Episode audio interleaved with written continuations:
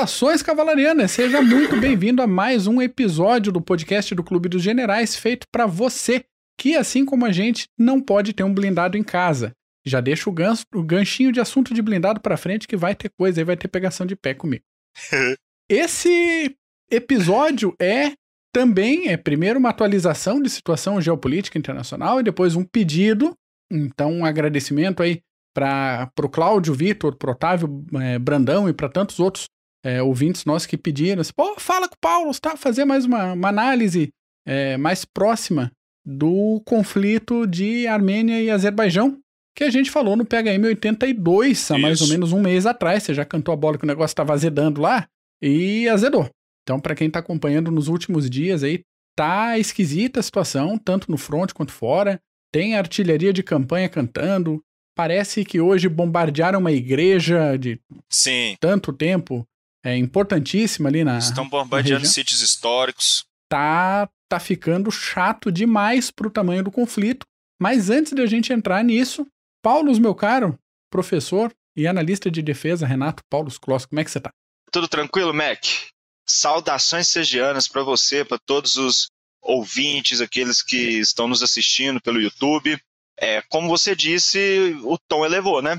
Pois é. O tom elevou.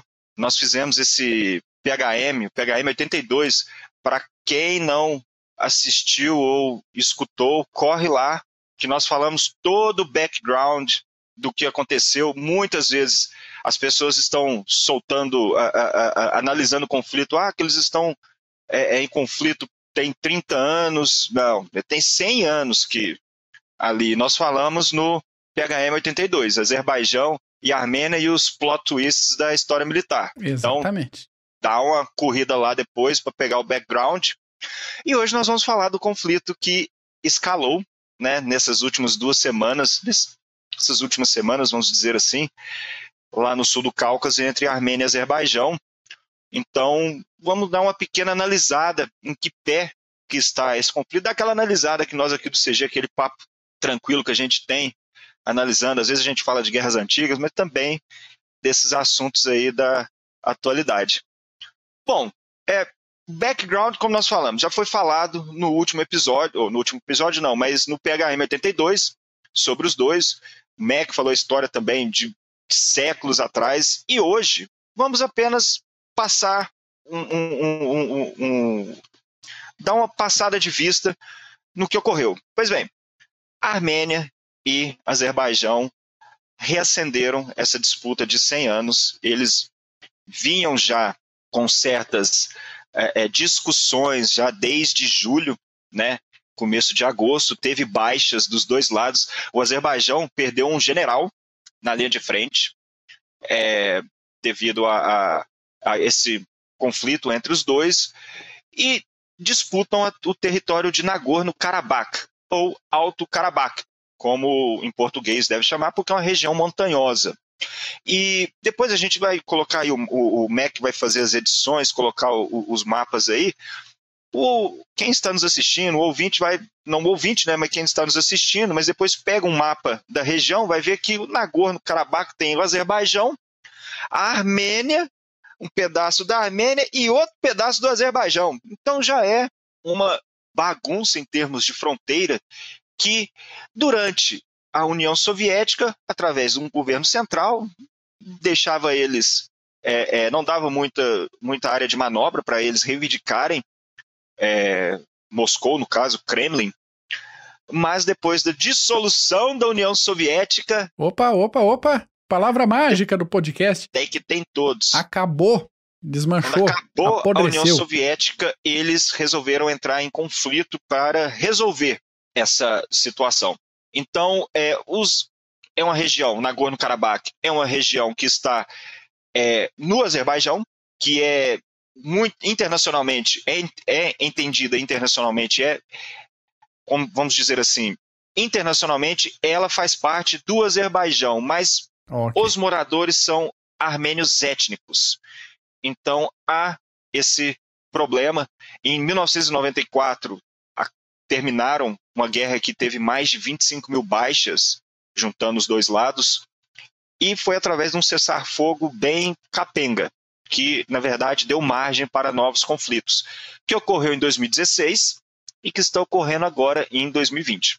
Então, nós temos uma tabelinha aqui só para mostrar é, é, para, para todos como é esquisito. Não, não, vou falar longe de ser esquisito, mas como é, é um pouco fora da nossa realidade aqui no Brasil. São dois vizinhos e desde 2010 Olha, 2010, por exemplo, houve 25 soldados, baixas juntando os dois lados. 2011, 14 soldados e um civil. 2012, 34 soldados morreram nesse confronto, juntando os dois lados, claro. Então, todos os anos existem escaramuças entre os dois, certos conflitos isolados.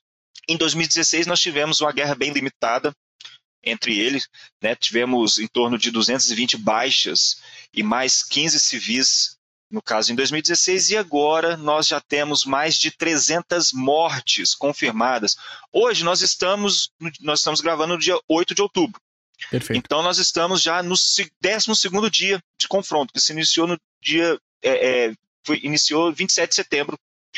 Então hoje, no 12 dia, nós já temos mais de 300 baixas entre civis e militares, além de mais da metade da população de Nagorno-Karabakh desalojada. Então não é mais como nós discutimos aquele dia, Mac, não é mais um mais um conflito, um, uma emboscada, uma escaramuça entre os dois. Já é algo mais sério. Mas vamos dar uma olhada no que está acontecendo? Por favor. Ver como que está. É, vamos fazer uma, uma pequena análise do está ocorrendo. Pois bem, o Azerbaijão, no dia 27, lançou um ataque surpresa. Nagorno-Karabakh é uma região montanhosa. Então, as tropas de Nagorno-Karabakh esse oblast que fica dentro aí do Azerbaijão, armênios étnicos e junto de tropas armênias, possuem o terreno mais elevado.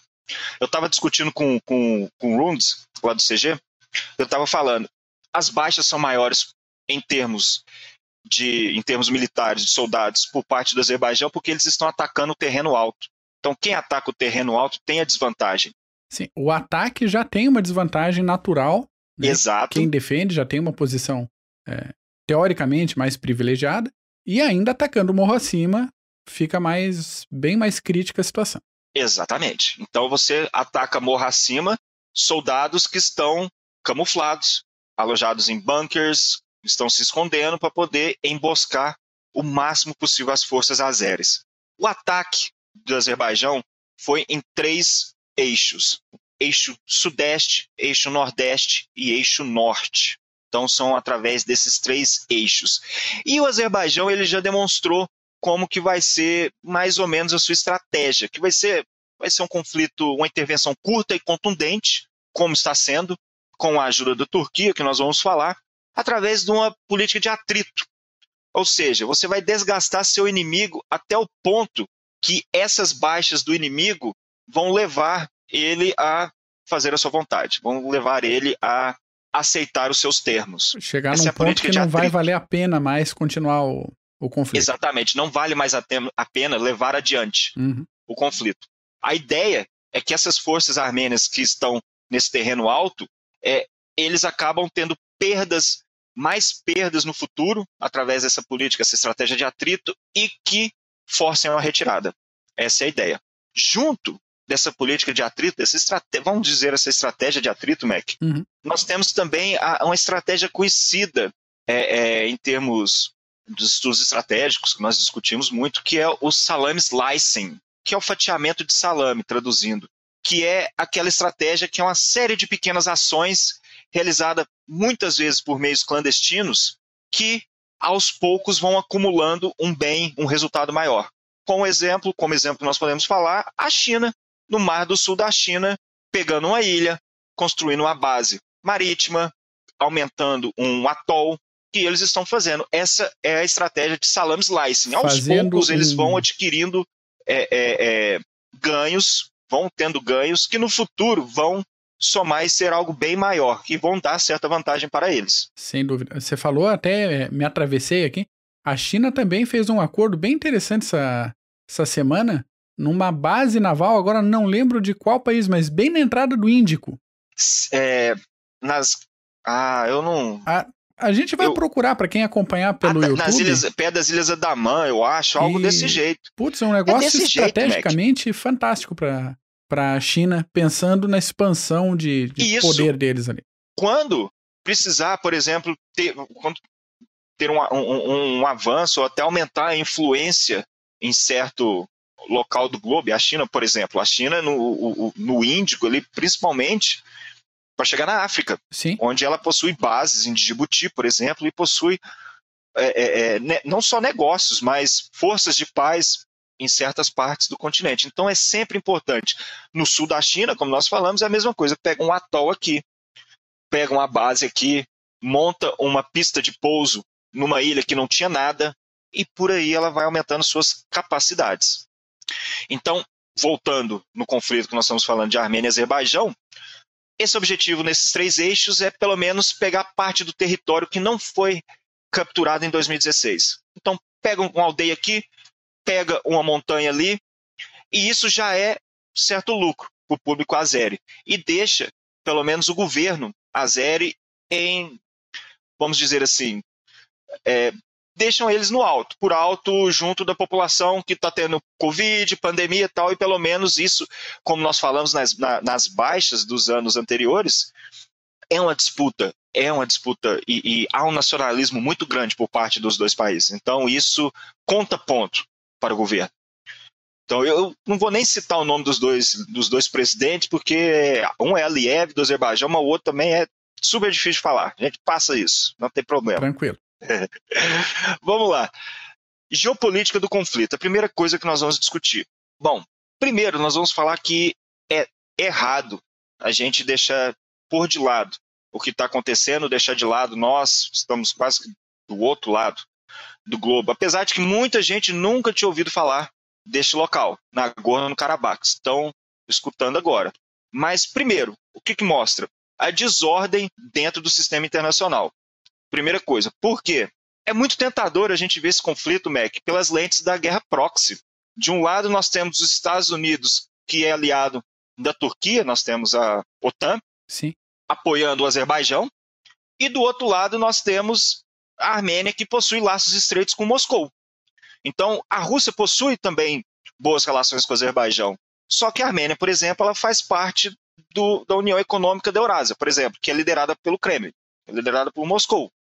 Então, a Rússia vende arma para os dois países e, por enquanto, é, nós sabemos que, e que nós vamos citar depois, a única, a única pessoa que pode dar um fim nesse conflito hoje, agora, se chama Vladimir Putin. Exatamente. E, por enquanto, ainda só conversas. O Kremlin sabe que, poxa, são dois aí, eu vendo arma para os dois, tal. Então, tem esse ponto. Apesar de que tem aquela questão geopolítica energética, que é uma, é uma região volátil, que grandes é, é, é, gasodutos passam pela região. Então, uma, uma região agora ela é um pouco desestabilizada e pode dar, pode ter no futuro mais problemas, não só é, é, na região, mas também para quem recebe todas essa, é, essa esse, esse gás que vem da Ásia Central. Pois bem, Mac, é, é, é significativo a tensão que esse esse confronto, esse conflito leva no mundo ocidental. O Azerbaijão, por exemplo, ele tem recebido muito apoio da Turquia, que nós citamos. É, o Erdogan já falou que se prontifica a ajudar o Azerbaijão a conquistar e pegar de volta e de vez o enclave de Nagorno-Karabakh. E a gente sabe que a Turquia está, dessa forma, entrando em confronto com a Armênia, que é um vamos supor, um adversário centenário. Nós conhecemos o genocídio armênio é, na época da Primeira Guerra Mundial. Mais de um milhão de armênios pereceram. Uhum. Né? Então, isso mostra que é um jogo geopolítico por parte da Turquia. Ela está na Líbia, está na Síria e agora põe as suas forças é, no campo de batalha, agora no confronto, que é na, na, sua vizinhança, né? é nas suas fronteiras também, agora no conflito entre Armênia e Azerbaijão. Certamente o Erdogan ele está agindo isso, mas sem as, a benção, vamos dizer assim, dos Estados Unidos. Até porque houve uma diáspora muito grande de armênios para os Estados Unidos e essa comunidade já pediu ajuda aos Estados Unidos para é, um cessar-fogo para o fim das hostilidades entre os dois países, principalmente por parte do Azerbaijão, que lançou esse ataque surpresa dia 27 de setembro. Então, essa benção aí por parte aí dos Estados Unidos provavelmente não houve. E Erdogan também está usando F-16 fornecidos pelos Estados Unidos, além de mercenários sírios. Olha aí, olha, mercenários sírios contra a Armênia.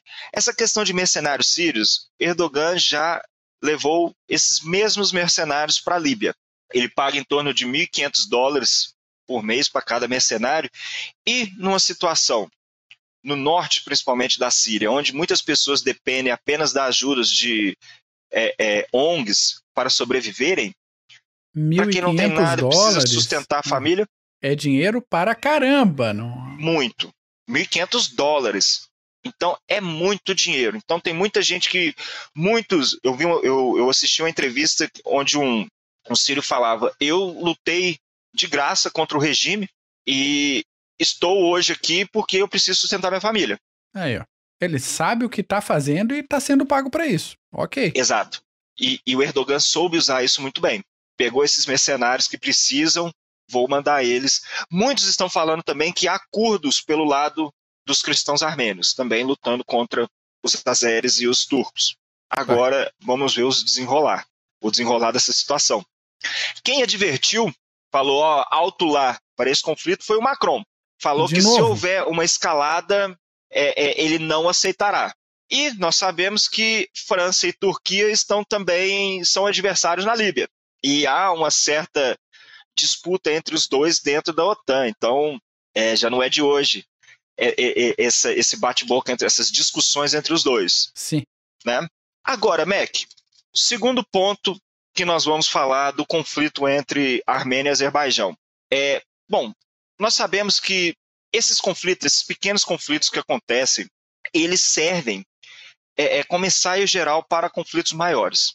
Então, por quê? Porque eles oferecem um campo de teste para conceitos e capacidades emergentes, que às vezes um não sabe se dará certo e você acaba é, acabam usando essas capacidades, esses conceitos nesses pequenos conflitos.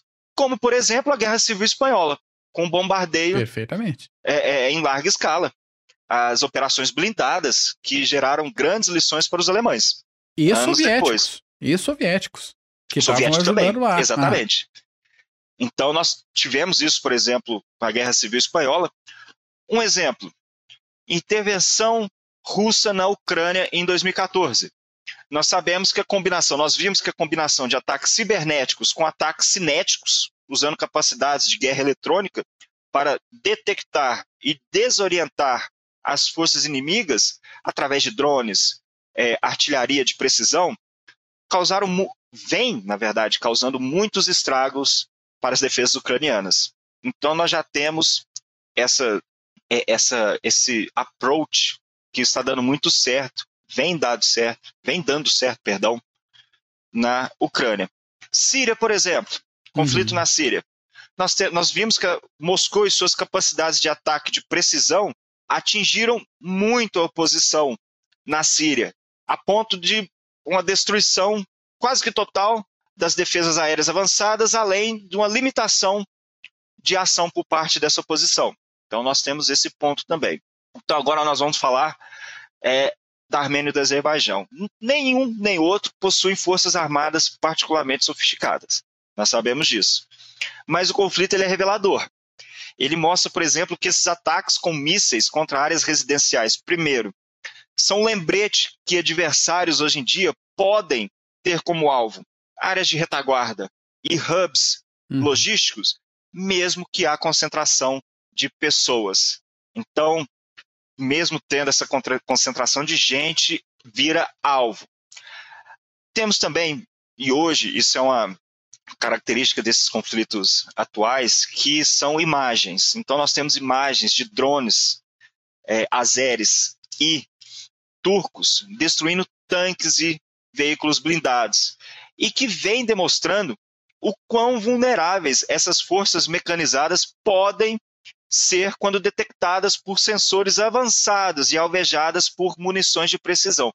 Eu sei que o MEC vai ficar bem puto com isso, o MEC é da cavalaria, né, Mac? E há essa discussão com Deixa o eu até conflito. respirar fundo. É, há essa discussão com o conflito da é, deficiência das forças mecanizadas da Armênia frente a esses ataques de drones. Então, o Azerbaijão, junto do seu aliado, a Turquia, desde o primeiro dia de batalha, dia 27, ele vem usando drones para tirar de ação as defesas antiaéreas e tropas mecanizadas dos armênios.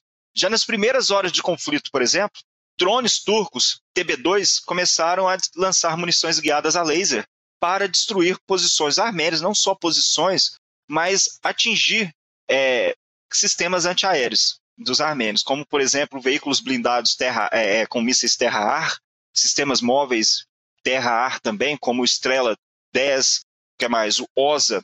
Então a gente vai falar nome, são tantos nomes desses sistemas que para falar que são sistemas antiaéreos, melhor a gente sim, falar sim. isso. Mas Facilita. tem muito T-72, tem muito carro de combate que foi tirado de ação por parte carros de combate armênios que foram tirados de ação. Então, como nós citamos no começo, que há um grande número de baixas por parte das tropas do Azerbaijão, porque eles estão atacando morro acima, nós temos grande baixa em termos materiais, principalmente das tropas mecanizadas dos armênios. Então, bom, é verdade que já há algum tempo que a blindagem desses carros de combate é vulnerável, parece Sim. vulnerável contra esses ataques aéreos. E você se soma, você soma isso a táticas ruins, equipamentos obsoletos, que vai ter um impacto no campo de batalha. Então você tem esses dois e se junta agora à blindagem que é fraca. Você sacrifica, às vezes, a blindagem para ter um pouco mais de mobilidade, não é, Mac? Essa é a sua área, não é a minha. Sim, sim, sem dúvida. E, Né? e tem a questão que você falou de obsolescência e materiais antigos, que é, se de um lado você tem esse tipo de tecnologia para ataque e os teus carros de combate não têm contramedidas para isso, não adianta. Aí não adianta. É, o que a gente fala, a gente até brinco assim, pô, precisa de um drone com uma munição a laser, um míssil teleligado para tirar um carro de combate, uma pedra, uma pedrada bem dada tira um infante de combate. Sim, Mas a infantaria tá Exatamente. aí, tem a, a, a função básica dela, tem o negócio todo. Então, evolui em tecnologia embarcada no infante, né, com armamento melhor, mais precisão, táticas melhores, é, sistema de informação com a, a arma blindada é a mesma coisa. Se não for bem coordenado e se o nível de tecnologia tiver muito defasado entre o atacante, é, no caso, o, o drone atacante e o blindado, não tem o que fazer. Vira um caixão de ferro. É só pra matar os cavalarianos tudo assado ali dentro do, do carro. exatamente. Mas, Mac, é, aí na discussão tem muita gente falando: poxa, será que os tanques estão, os carros de combate estão se tornando obsoletos? Não. Jamais. Longe disso, jamais. Sempre haverá uma É, cavalaria. Conviva Esse problema, por exemplo, vem desde a guerra do Yom Kippur, de mísseis tirando de, é, é, tirando de combate carros de combate, tirando tanques do campo de batalha. Na Então, própria desde- Segunda Guerra, os Stuka pipocando o pessoal. Exatamente. Isso é muito, muito tempo. Uhum. É, até você tem, numa guerra convencional, você, você usa suas tropas mecanizadas até para poder. é, se você precisa atacar pontos fortificados, você precisa delas de todas as formas, você precisa da mobilidade delas. Mas os americanos, por exemplo, viram que depois, na guerra de insurgência, os seus tanques, os israelenses também viram, é, em 2006, o problema desses carros de combate na guerra irregular contra, por exemplo, é, RPGs, esses mísseis portáteis, né, que são chamados. Uhum. Então você precisa de uma, uma um countermeasure que eles falam. É, é, você, você precisa de algo para fazer frente Uhum. nos blindados para fazer frente a essas esses tipos de munição, esse tipo de arma. O conceito básico de cavalaria, e aí a gente pode voltar até em algumas explicações da origem do termo em sânscrito, de Akva e tal, é combate em vantagem de posição. Se a tua cavalaria, se a tua arma blindada não está em vantagem de posição, tá errado. E daí ela vai sofrer. Você vai ter Exatamente. perda. Vai pagar o preço. Com certeza. vai pagar o preço. Mas uma coisa que nós, pelo, pelo menos nós podemos perceber, e isso é fato, Mac, é que no campo de batalha, principalmente nesse campo de batalha moderno, é difícil você preservar os recursos como tropas mecanizadas, tanques, sem a superioridade aérea. Exatamente, exatamente. É difícil. Se você não tiver a superioridade aérea, o comando do ar, vamos dizer assim, nós temos no, na história estratégica o comando, o comando dos mares, então sempre tivemos, agora nós temos também o comando do ar. Do EJA, do EJA citou isso uhum. há 100 anos atrás, mais ou menos. Mas o que isso reforça o quê? A necessidade de, de conceber uh, uh, táticas, ideias, onde você possa trazer seu poder de combate e que você possa reunir esse poder de combate em uma formação que não seja vulnerável frente ao seu inimigo. Então, há esse problema também. Nagorno-Karabakh hoje, então, nós estamos conversando, é, é, pode parecer apenas mais um conflitozinho na periferia do, da ex-União Soviética, mais um nós estamos vendo que agora nós temos Bielorrússia, uhum. nós temos é, nós temos Bielorrússia, nós temos o Kirguistão, que também essa semana já, acho que desde a semana passada, uma série de protestos no Kirguistão, problemas internos que podem influenciar a região e agora nós temos também Nagorno-Karabakh. Tem entre... Ucrânia que não, não, não, não sossegou ainda lá, tá que ele chove no molha, mas ainda não, não esfriou. Estamos... É, é, e depois nós precisamos ver como que está a situação lá na Bielorrússia também, dar prosseguimento.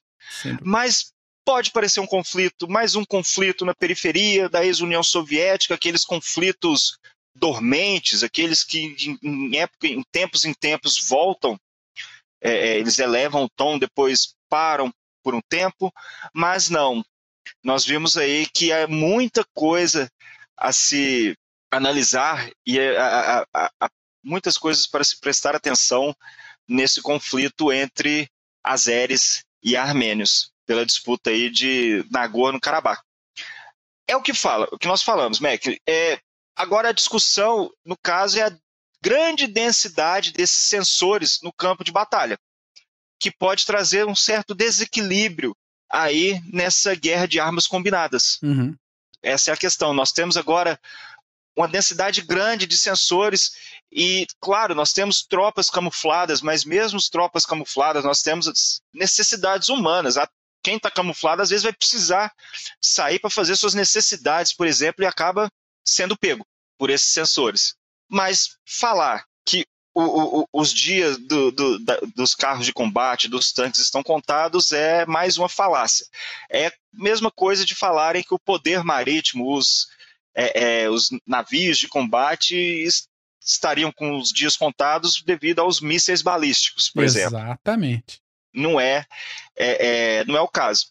Agora, podemos ver que não, é só, não são só as tropas blindadas. Até é, é, a infantaria desmontada, por exemplo, está sofrendo da mesma forma com os ataques de drones e é, é, os ataques aéreos nesse conflito. Ela existe essa vulnerabilidade, isso é importante falar. Há essa vulnerabilidade hoje dessas tropas mecanizadas, mas nós precisamos falar. O conflito ainda é terrestre. E não adianta você destruir as tropas mecanizadas, você ainda precisa do pé de poeira para atacar e manter o terreno. Você conquista então, a posição, você rompe o fronte, mas uma hora vai ter que ocupar. Isso. Você precisa atacar, tomar o terreno e ter certa manutenção desse terreno. Então, não é. Muitas pessoas podem falar assim: ah, as coisas estão mudando. Não. A guerra continua do mesmo jeito. Isso muita gente falaram isso, como você falou, Mac, com, com os ataques aéreos com os Stukas, depois nós tivemos os ataques por mísseis, como nós como começaram no Yom Kippur, hum. e continua a mesma coisa. Algumas características. A natureza não muda. O que muda são algumas características. Essa é, é, é isso é uma frase que sempre não, não tem como mudar. Clausewitz já falava que as, as características mudam nesse caso. E outra coisa, blindagem. Como você sabe, Mac, não adianta você botar blindagem que você vai perder mobilidade, principalmente quando você vai atacar pontos fortificados. Você Exatamente. vai precisar de mobilidade. Então, às vezes, você precisa sacrificar um certo número das suas forças para atingir o objetivo. Há isso também. Então, vai haver, com esse conflito, como nós falamos, que é não vai, serve de análise para conflitos maiores que irão vir, com certeza, isso é fato também. Só que forças pesadas, forças mecanizadas agora elas terão mais um motivo para se dispersarem antes do ataque principal. E que vai ser um problema, que eles precisam se dispersar e depois se concentrarem novamente para o ataque. Então, vamos ver, vai ter que. Uh, vão precisar é, é, integrar defesa, vários tipos de defesa, enfim, é, é, medidas de decepção Sim. também, Sim. que isso é algo eterno, vai aumentar, vai dar um pouco de dor de cabeça, mas isso é a evolução que nós uh, uh, que a gente vem percebendo aí, que a gente vem estudando já há um tempo, e, evolução no campo de batalha, né? E tudo isso para complicar em terreno montanhoso. Que uma coisa é fazer terreno isso na planilha, na, na planície, outra coisa é fazer subir o morro. Isso. Exatamente. É. Não vamos falar que ah, todas as tropas, as tropas da Armênia estavam, não estavam camufladas, lógico que não. Mas nós sabemos que essa grande densidade, esse grande número de sensores aí que de olho no, no, no campo de batalha, uma hora acaba pegando algo ou outro e nós temos hoje em dia os drones que estão sendo usados em larga escala, não só pela Turquia no conflito, mas pelo Azerbaijão. Nós temos a, a história do Panzer, uhum dos russos que lá na Líbia está levando uma volta danada dos drones turcos. Exatamente. Não está tá sendo destruído e não está vendo nem de onde está vindo uhum. uh, uh, uh, o ataque. E é assim, são táticas, os, os, turcos estão desenvolvendo táticas, até o Canadá, que fornece sensores para esses drones turcos, cortaram o envio oh. até o fim dos conflitos. Então, Vamos ver agora qual vai ser a posição da Rússia, porque a Turquia já botou, já, é, é, é, é já demonstrou o seu objetivo. E nós falamos no PHM 82 que nós deveríamos esperar o movimento de Rússia e Turquia. Turquia já fez o primeiro movimento. O único, na verdade, que muitas pessoas acham, muitos analistas acham, o único país que pode acabar com isso é a Rússia. Vamos ver qual vai ser a, a opção da Rússia nesses próximos dias aí de conflito. Sim, e até é. tu, tu, comentou de Turquia, o Erdogan andou falando por esses dias aí também, Jerusalém é uma cidade nossa, né? Aí. Ecoando aí os antigos territórios até do Império Otomano. Então, tá levantando, levantando o tom, tá mexendo com gente que tá quieta nesse, nesse conflito. Pode é. ecoar isso para outros conflitos locais ali na, no Oriente Médio. Então, vamos ficar de olho. Depois, quando chamam ele de sultão, fica bravo, Tem né? Gente mas, que acha ruim, é. É, acha ruim, mas pelo, pelo menos é o que está acontecendo. E essa questão de Jerusalém vem há poucos, poucas semanas dos acordos de Abraão que nós discutimos, de Israel, Isso aí. os Emirados Árabes Unidos e o Bahrein. Erdogan estava esses dias conversando com o Catar, estava lá no Catar, então Está se é, posicionando cena, geopoliticamente. Como nós sempre falamos, cenas dos próximos capítulos da questão geopolítica entre esses players. Maravilha. Dom Paulos, muito obrigado pela aula. Valeu mesmo, vamos ficar de olho aí. Agora, mensagem para quem acompanha a gente pelo YouTube. Essa semana rompemos a barreira dos mil inscritos. Então, muito obrigado a cada um de vocês. Tem uma plaquinha do CG aqui. Como não vai chegar a placa do YouTube, eu fiz uma placa para nós. Ah, isso aí, boa! e é o que temos para hoje. Então, ajuda a gente a crescer um pouco mais também. A gente tem um trabalho danado, todo mundo tem trabalho fora do CG. Isso. E a gente está aqui se dedicando semana em cima de semana para trazer não só novidades, mas estudos históricos, geopolíticos, trazendo um pouquinho de história militar. Então, se você gostou desse episódio, acha que alguém pode gostar também, compartilha o link do podcast, compartilha o link do YouTube Seja feliz e até semana que vem. Alô!